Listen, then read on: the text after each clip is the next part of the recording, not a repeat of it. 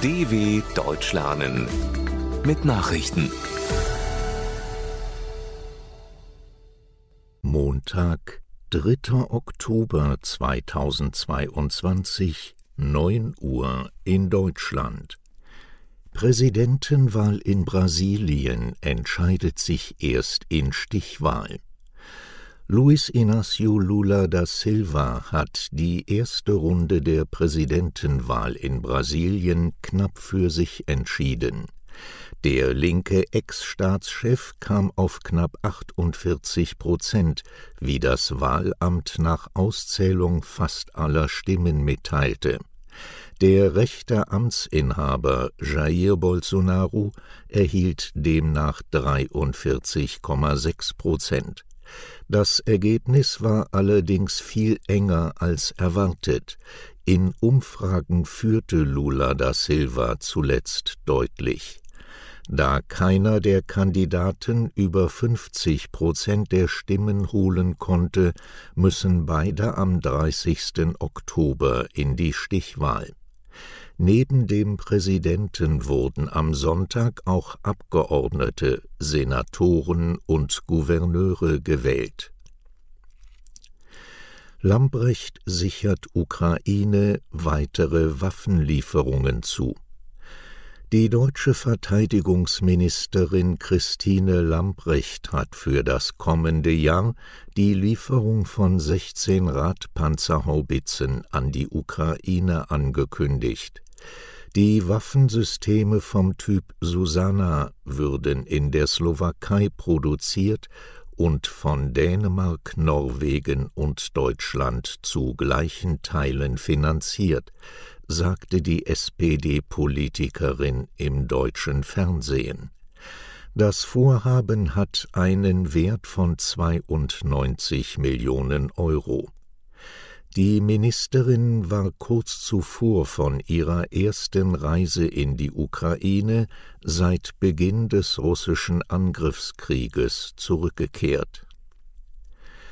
Waffenruhe läuft im Jemen ohne Verlängerung aus. Die Verhandlungen über eine verlängerte Waffenruhe im Jemen sind nach Angaben der Vereinten Nationen vorerst gescheitert. Der UN-Sonderbeauftragte für den Jemen Hans Grundberg zeigte sich am Sonntagabend enttäuscht, wollte aber weiter für eine Einigung werben. Kurze Zeit später gab es Berichte über erneute Gefechte in mehreren Provinzen. Hilfsorganisationen schlugen Alarm. In dem Land kämpft ein von Saudi-Arabien geführtes Militärbündnis an der Seite der Regierung gegen die Houthi-Rebellen, die weite Teile des Nordens kontrollieren. Riad betrachtet sie als verlängerten Arm seines Erzfeindes Iran. Flüchtlingsboot mit vier Toten vor Kanaren entdeckt. Vier Tote, 29 Vermisste und nur ein Überlebender. So lautet die schreckliche Bilanz einer Flucht von Migranten aus Nordafrika zu den spanischen Kanareninseln. Ein Frachtschiff habe im Atlantik rund 300 Kilometer südlich von Gran Canaria ein Schlauchboot gesichtet, meldete der staatliche kanarische TV-Sender RTVC. In dem Boot sei nur ein Überlebender gefunden worden, vier Insassen seien bereits tot gewesen. Der Überlebende berichtete, Ursprünglich seien 34 Afrikaner an Bord gewesen. Seit Jahresbeginn gelang 11.500 Migranten die Überfahrt von Afrika auf die Kanarischen Inseln. Partei von Borissow wird stärkste Kraft bei Parlamentswahlen in Bulgarien. Die konservative Partei des bulgarischen Ex-Regierungschefs Boyko Borissow liegt nach der Parlamentswahl in Bulgarien in Führung. Nach Teilergebnissen kommt Borissows Partei Gerb auf 23 bis 25 Prozent der Stimmen. Die neu gegründete Partei Wir setzen den Wandel fort des im Juni gestürzten liberalen Ministerpräsidenten Kirill Petkov erhält 19 bis 20 Prozent. Petkov räumte seine Niederlage ein. Eine Koalition mit der Gerb schloss er aus. Borissow zeigte sich offen für Gespräche mit allen Parteien. Die Bulgaren hatten am Sonntag zum vierten Mal binnen 18 Monaten ein neues Parlament bestimmt. Nationalisten erleiden offenbar Verluste bei Wahlen in Bosnien.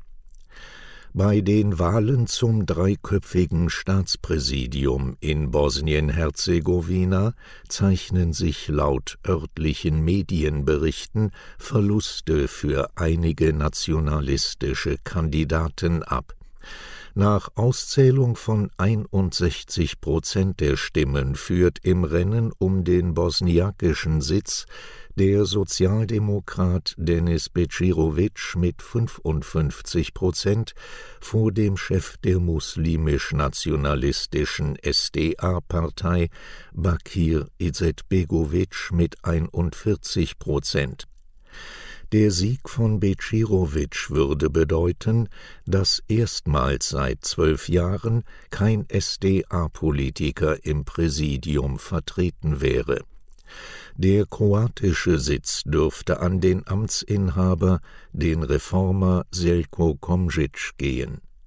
Soweit die Meldungen von Montag, dem 3.10.2022.